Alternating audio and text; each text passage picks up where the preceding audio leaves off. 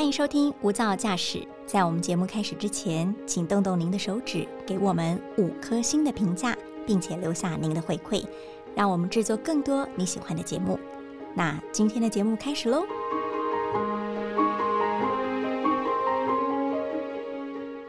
恭喜恭喜，新年好！新春期间，大家是不是都在家里跟自己的家人聚在一起呢？你的家人有没有包含毛小孩？农委会统计告诉我们哦，台湾去年每二点四分钟就有一个家庭收养了猫小孩，可是每三点四分钟才诞生一位新生儿，代表台湾人喜欢认领猫小孩的几率跟这个呃数量，可能已经比生孩子来的多了。所以相信新年期间，您也跟您的毛孩聚在一块吧。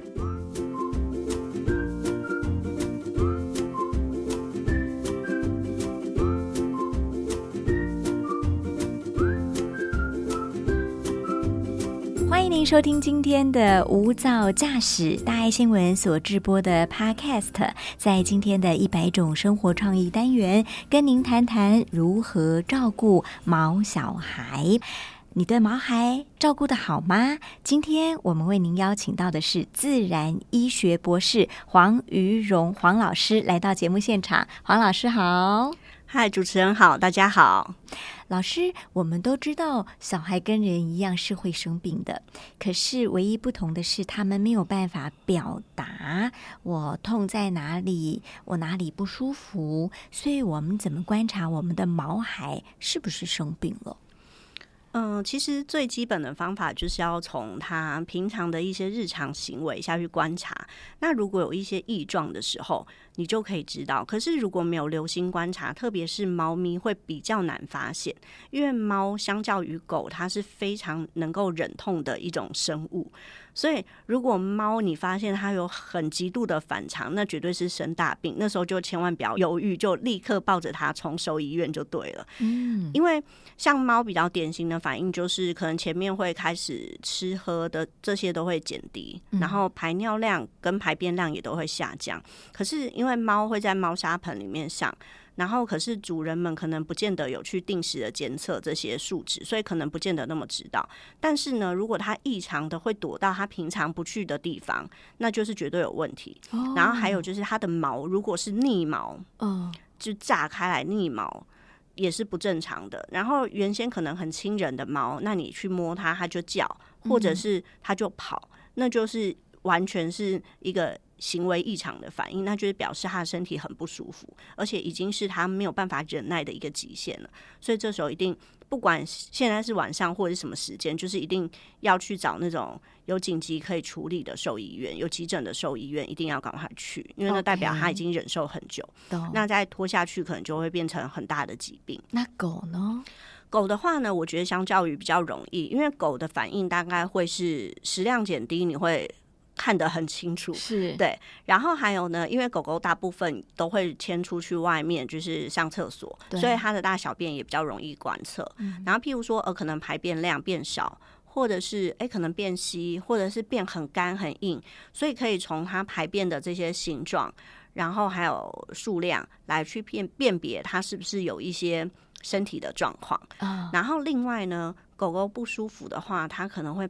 趴在那边都不动，就看起来病恹恹的。对，所以狗是相较于比较容易让你看到它有不舒服症状的。嗯，对。然后或者是走路什么一拐一拐，你就会知道哦，那它可能是关节或者是脚哪边有问题。受伤了。对，所以狗是好观测。那猫的话就是需要留心啊。所以如果你是猫奴的话，特别要注意老师刚刚提到的那几个症状，代表你的猫可能身体上有一些异常了。它想用这种方式来告诉你说我生病了。是的，嗯，像我们在台湾养毛小孩，其实我觉得最常见的恐怕是皮肤问题，哎，因为台湾真的好潮湿，尤其是一些呃毛发很厚、很多层的那种毛孩，它更辛苦，对不对？对，没错，因为那种通常都是三层以上的毛。那台湾就是海岛型气候嘛，然后潮湿闷热，所以它散热会很不易。然后加上可能用了错误的洗剂跟错误的保养观念，那所以会导致他这个症状会加剧。像全世界最容易发生皮肤问题的大部分来讲都是在台湾，然后严重程度呢也是台湾居冠。怎么说呢？就是因为气候的关系。然后像可能有些人会说，哎，可是我家有除湿机。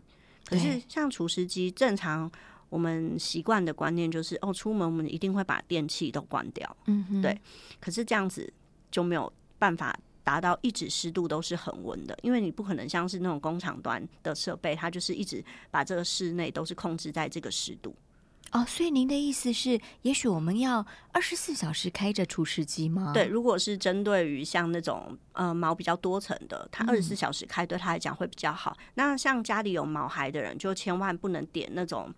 水烟式的熏香，就是加水加精油，然后让它烧的那种，或者是一些下面摆个蜡烛那种，对，或者是一些喷雾机，它可能不见得是用热，它是用震荡，然后你要摆水跟精油的那种都不太适合，因为那种是加湿，嗯，那加湿的话会让空气的环境更潮湿，还有毛孩子的对味道其实是非常敏感，大概是我们的七八百万倍，就狗鼻子，对。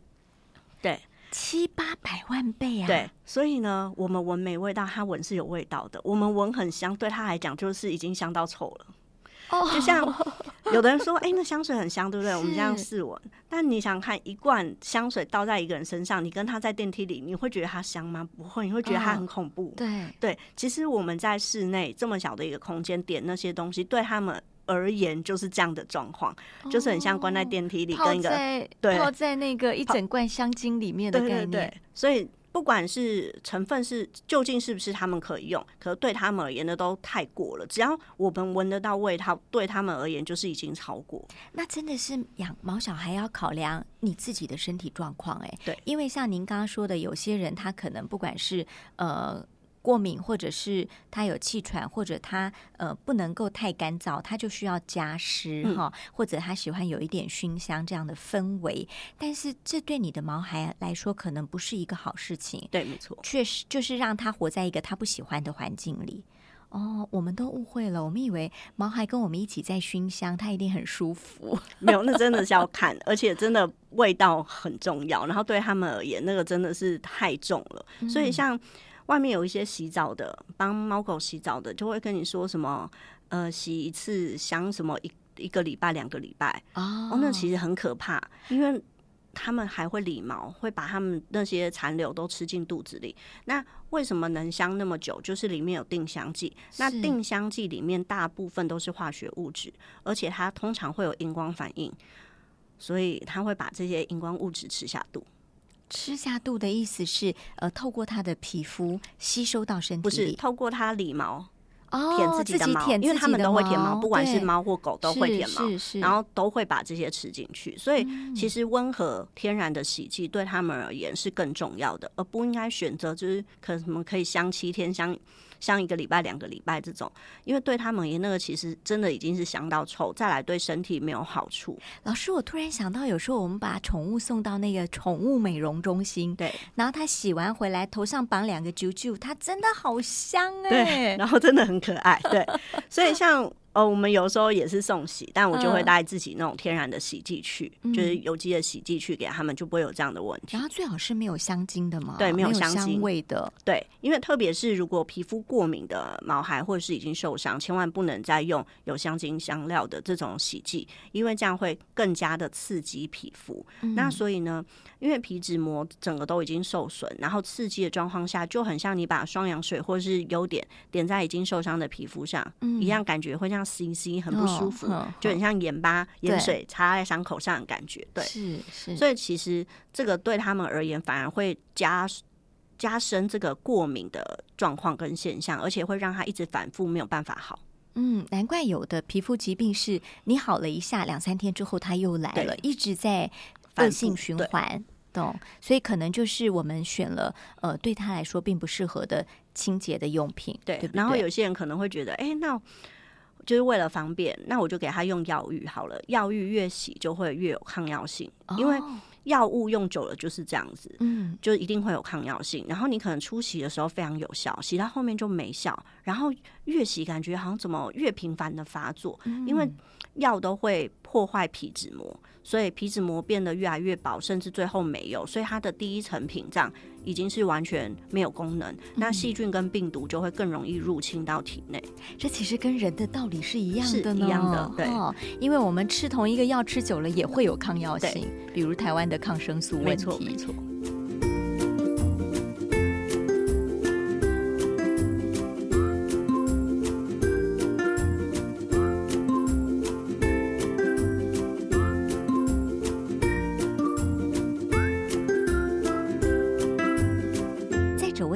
是，呃，毛孩都要喝水，我们也要观察他喝水的量，来理解它是否健康，尤其是肾脏问题，对不对？对，我们怎么观察我们的毛孩喝水正不正常呢？嗯，基本上像。我建议啊，就是可以用流动饮水机，或者是现在有一些饮水机也都弄得蛮不错的。嗯，那因为饮水机上是有刻度的，所以你就可以去换算。哎，你们家不管是多猫多狗，或还是一猫一狗，都可以去按照体型去换算每天大概需要的喝水量。那你就看那个刻度线是不是有在正确的位置上，就可以去判断。这是一个办法。另外一个办法就是看排尿量是不是正常的。哦，排尿量很难观察哎。嗯，如果是猫的话，就可以去看那个猫砂凝集的大小。嗯，对。那如果是狗的话，就可以去看它每次上厕所，哎，是不是一大泡，还是一小泡，还是就是膀胱好像没力会滴尿之类的。所以这些是有现象可以观察，只要留心观察，那你知道该观察什么，你都找得出来。嗯，对。那有了这些指标之后，因为其实你去看医生。医生也只能就他的现状来猜而已。对，他需要更多佐证资料，因为他需要你提供线索。对，因为主持人也有说嘛，他们就是不会说话。对，那所以兽医就是只能猜，或者是你提供的线索，他像柯南一样，嗯，然后去一个一个分解。可是如果你都没给他线索，他真的就只能靠猜的。嗯。因为能做的一些检验，不见得在当下就验得出来。啊，对，有的时候还在初期，我们在检验数值的判定上，它没有那么稳定，有的时候可能会造成伪阳性或伪阴性。即便你知道骗子很小的一些状况的时候，骗子也不会凸显。通常 X 光或者是小超音波小出有问题的时候，都已经大到一个程度了，至少都可以，可能需要一公分以上。我们才能判断，哎，这个东西是真的有异常。可是真的很微弱那个状态是看不出来。可是你不可能每一只来都帮它剖开来检查嘛？对，所以一定是要靠主人们平常自己留心观察，因为兽医会很需要你们的资料，才能够正确的一个判读。所以毛孩不管他喝水突然变多或突然变少，都会有异常状态了。对，因为像如果突然变多。然后吃多喝多尿多，那就是三多嘛，糖尿病的症状，对，很有可能，所以就要去检查。然后可能你就要观察他的尿液是不是有异常的味道，例如水果味，或者是尿液是不是带有浅浅的粉色。如果是浅粉色，也符合这样的症状。还有尿液的浓稠度是不是正常？如果是有偏稠。那也就是代表他尿液中已经有很高量的糖分了，是。那这时候基本上就一定是糖尿病，那一定要赶快带去医生那里去做一下检测。检测完之后，医生会。嗯，看严重程度给药，看需不需要给药，还是做饮食调控就可以了。嗯，因为毛小孩经常会露出很萌的眼睛，然后跟我们讲说想他想要吃，传递这样的意念给我们，那我们都会于心不忍，有些人就会喂，难以拒绝。对，那这样这时候他们的健康长久下来就会造成很大的负担。因为譬如说，哦，可能面包他很喜欢吃，你就一直给他吃面包，你觉得反正不会写没差，可是其实面包制成过程中钠含量是蛮高的，对人都是的。更何况是对毛小孩，那这样肾脏就会有问题。可是我们可能不自觉，那因为面包糖分也是很多，所以也可能造成糖尿病。如果长期吃，对，所以这个变成是主人平常的喂食习惯，自己也要克制。谈到这个钠含量或者是糖分哈，一般我们在喂毛小孩的这种罐头食品，嗯，是不是其实钠含量是非常高的？哦，这也要看。现在有一些减钠的版本，所以你要去看它里面通常会标示，就是一克或者是一百克里面中含有多少钠，所以可以去挑选那种低钠的版本，就不会有这个问题。那譬如说像肾脏有疾病的，它可能就是钠钾。钙的含量、磷这些都要去特别注意，这些微量元素的平衡必须控管在指标内，因为磷如果超标的话，对肾脏也会造成负担。所以我们在买狗的饲料跟罐头的时候，还得要考量一下这些呃矿物质的元素到底含量是多少。对，然后还有就是要符合它那个年龄层该吃的，譬如说。幼猫幼狗，你就不可以给它吃老猫老狗的饲料，OK？因为老猫老狗饲料就是营养没有那么的充足，因为那个时候跟人一样代谢变慢了，所以所以养分呢就是要控制热量，它会做比较低卡。嗯，那但是幼猫幼犬它们需要成长，它们需要就是养分，所以它们那个会做的比较营养，然后也会做的比较油。是，所以老猫去吃幼猫的，老狗去吃幼狗的也不行，因为他们会拉肚子。OK，成分真的差很多。对，所以这个真的是要选对它的年龄层，然后符合它的东西才是最好的。老师，我看您刚刚在谈起毛孩，不管是猫狗的时候，眼睛也冒出了爱心 哈。对对对。所以您自己也是猫奴跟狗奴，有很长的跟毛小孩相处的经验，对不对？对，没错。嗯呃，能不能谈谈您自己有比较特殊的动物救援的经验，或者是家里的猫狗生病了吗？有，像呃我家的猫前阵呃就是前几年嘛，有一只就是我们大家都叫它钱少爷，他那时候就是突然之间有一天就是。泌尿道堵塞，其实公猫很常见。然后那时候，我就会发现它不对，它会躲到它平常不去躲的地方。就您刚刚讲的那些症状出来了，会一直叫，对，然后又逆毛，然后抱它，它平常会自己来抱。然后但是那阵子他都就是那一天他都不来抱。然后呢，你抱他他会一直哀哀叫，我就知道不对。然后那时候我发现的时候是凌晨，嗯，然后。我朋友还说：“哎，没关系啊，你就是等下班之后再带他去看。”我说：“不行，我早上一定要带他去看。”所以我就早上就立刻抱着他冲兽医院，然后就待在那边等兽医开门。然后一开门，我们就冲进去，然后兽医就说：“哦，还好你发现的早，不然那个整个肾脏会受损。”然后也因为他发现的早，所以他后面呢修复完成之后，我又给他吃一些保健品调身体，之后就没有再复发。不然一般这种只要曾经发生过一次，复发几率是非常高，而且甚至连肾脏都会受损。嗯嗯。那另外一只是因为它是品种猫，然后也是被人家丢弃，然后就把它救回来。它是那种绵羊猫，所以它身体呢的毛像绵羊那样 Q Q 卷卷的，很可爱。然后它因为品种猫关系，然后天生基因就有缺陷。然后有一次例行的健检的时候，就发现有一颗肾脏萎缩。然后为什么会发现？然后带去健检，也是因为就发现它异常的食量减低，嗯，然后活动力感觉也变低了。然后我就觉得不太对劲，然后就说：“哎，那既然健检时间也快到了，那就是提前先帮他做。”就一检查不得了，就是一颗肾脏萎缩。然后后来就为了他，就是研发一款就是新的药物，然后给他适。当然，这个东西现在还在临床测试期。然后不过他自己吃是很有成效。然后后面就搭配自然医学的方式帮他调理身体。然后现在呢，比以前还要胖很多。然后医生就说：“嗯，这个到时候有瘦的本钱。”嗯，他就是从第三期逆转成第一期。那一般肾脏病是无法逆转的。对，以人来说也是。那人的话会洗肾嘛？那猫也会洗肾，可是洗了之后，很多人洗掉一一两台冰室哦。嗯，可是那个猫最后也是死掉。所以其实一旦得了肾脏病，大概有八十几趴的猫都会有肾脏病，那就是取决于你自己有没有照顾好，然后它可以活多久，跟你的照护是有关。所以我觉得也很幸运，自己知道很多的方式，然后就是挑选它适合体质的，然后所以能把这么严重逆转成第一期初期。然后我们最近有在研究一些新的方法，看能不能就是让它整个变好。您刚刚说百分之八十的猫都会有肾脏病啊？对，为什么呢？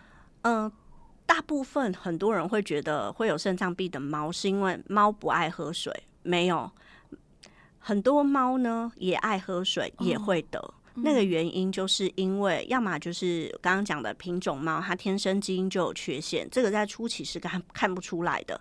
第二种可能性就是那个猫的压力过大，然后诱发的。第三个是一些环境因素，嗯，对，就是我们可能用错了一些日常的东西，然后一些环境荷尔蒙会刺激它，然后诱发这样的东西出来。像现在猫狗很多癌症死亡率是第一名，也就是因为环境因素跟免疫力下降。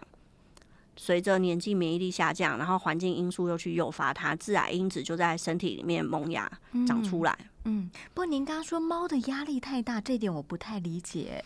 嗯，譬如说好了，像你们会觉得可能两只猫相处很融洽，但猫个性大部分喜欢自己，对，对，它不喜欢有人跟它争宠。是，其实我觉得狗也是，嗯，对，宠物们都希望你的专注力都在它一个人身上，然后有别人就是这份爱就被分散了，很会吃醋，对，很会吃醋，嗯然后会争宠。对，这对他们而言就是有一种争宠的压力，就很像我们看宫廷剧里面那种感觉。天哪，对，所以猫狗的心思也是真的很细腻的，因为我们就是它的全世界。是那我们有很多可以去分散我们时间或是注意注意力的东西，可是他们没有。他每天就等你回来，对，然后你又呃跟他玩的时间又有限，然后你又养了那么多只，你又要分散给那么多只玩，然后嗯它就会吃醋嘛，心里就会不平衡，当然也会有这些想办法想要争宠的这些压力存在。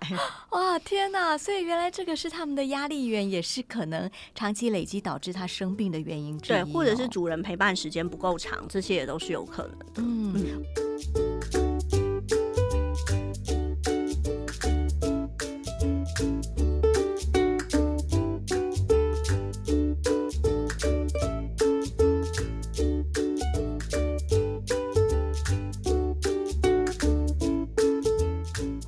好像比较少去关注到宠物的心情这一块哈对。我们总觉得呃呼之即来，挥之即去，或者是呃你跟他相处的时候你很愉快，但你没有跟他相处在一起的时候，原来他心情转折是很大的。对啊，没错，所以我们现在才会想要倡导，就是宠物身心灵这方面的平衡，然后这样子的平衡疗愈的一个方式，而不是就是传上传统可能只注重吃食，然后只注重其他呃身体外在的保养，或者是主、只注重那些穿衣服穿的好不好看，有没有跟流行啊，推车怎么样啊，嗯，就是不是那种外在的表象，因为我们真正想要提倡的就是它可以跟主人一起共度就是高品质的晚年生活。嗯而不是那个晚年生活，就是双方在奔波医院之间来度过这个晚年生活。因为如果是这样的状况，其实主人跟宠物本身都会很辛苦。对，嗯，所以我们希望这在一起这个时间能够延长，但是延长并不是续命而已，而是真的能够开开心心的一起活得更久。嗯，对。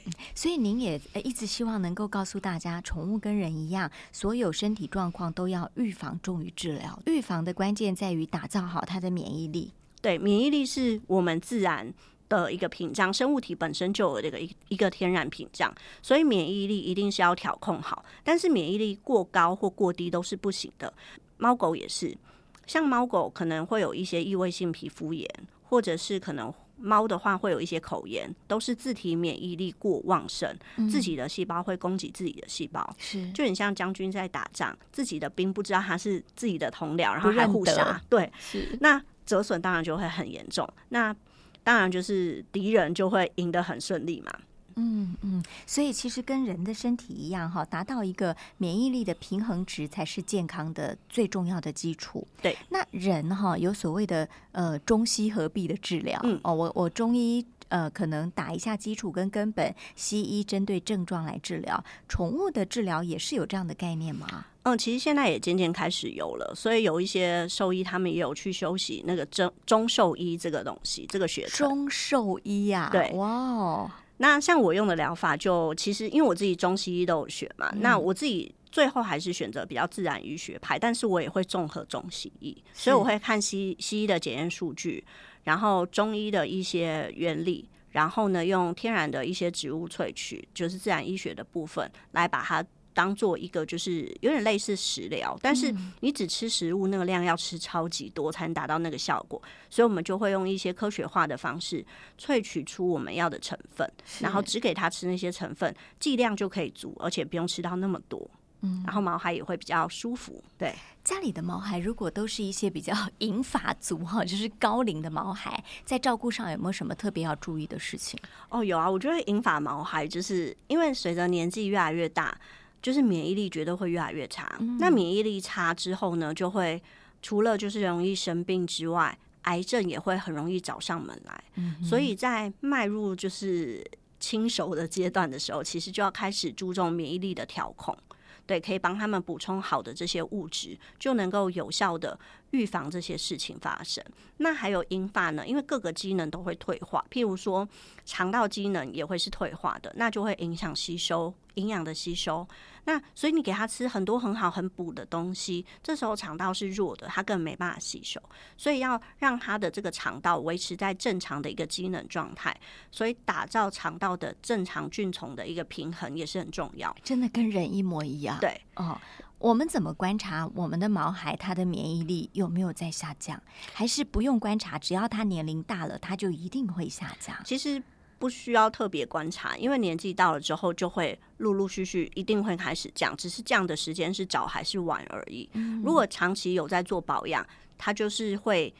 比较降低的速度会比较缓慢，就不会雪崩式的下滑。哦，对。那如果是平常没注重保养或用错东西，那反而真的就是掉很快，是一一年就差很多了。懂？哎，真的耶！毛孩年纪大了，差一年真的是差蛮多的哈。这是有养过银发毛孩的人共同的经验。那最后我想请教老师的是，呃，绝大多数的饲主都有给毛孩一些基本的保养跟照顾，比方说我们一定都听过，呃，你要吃预防心丝虫。的药，你要吃，也许是预防蛔虫、预防跳蚤的这些药。那您的看法呢？这些药给他们服用，到底对身体健康是加分还是减分？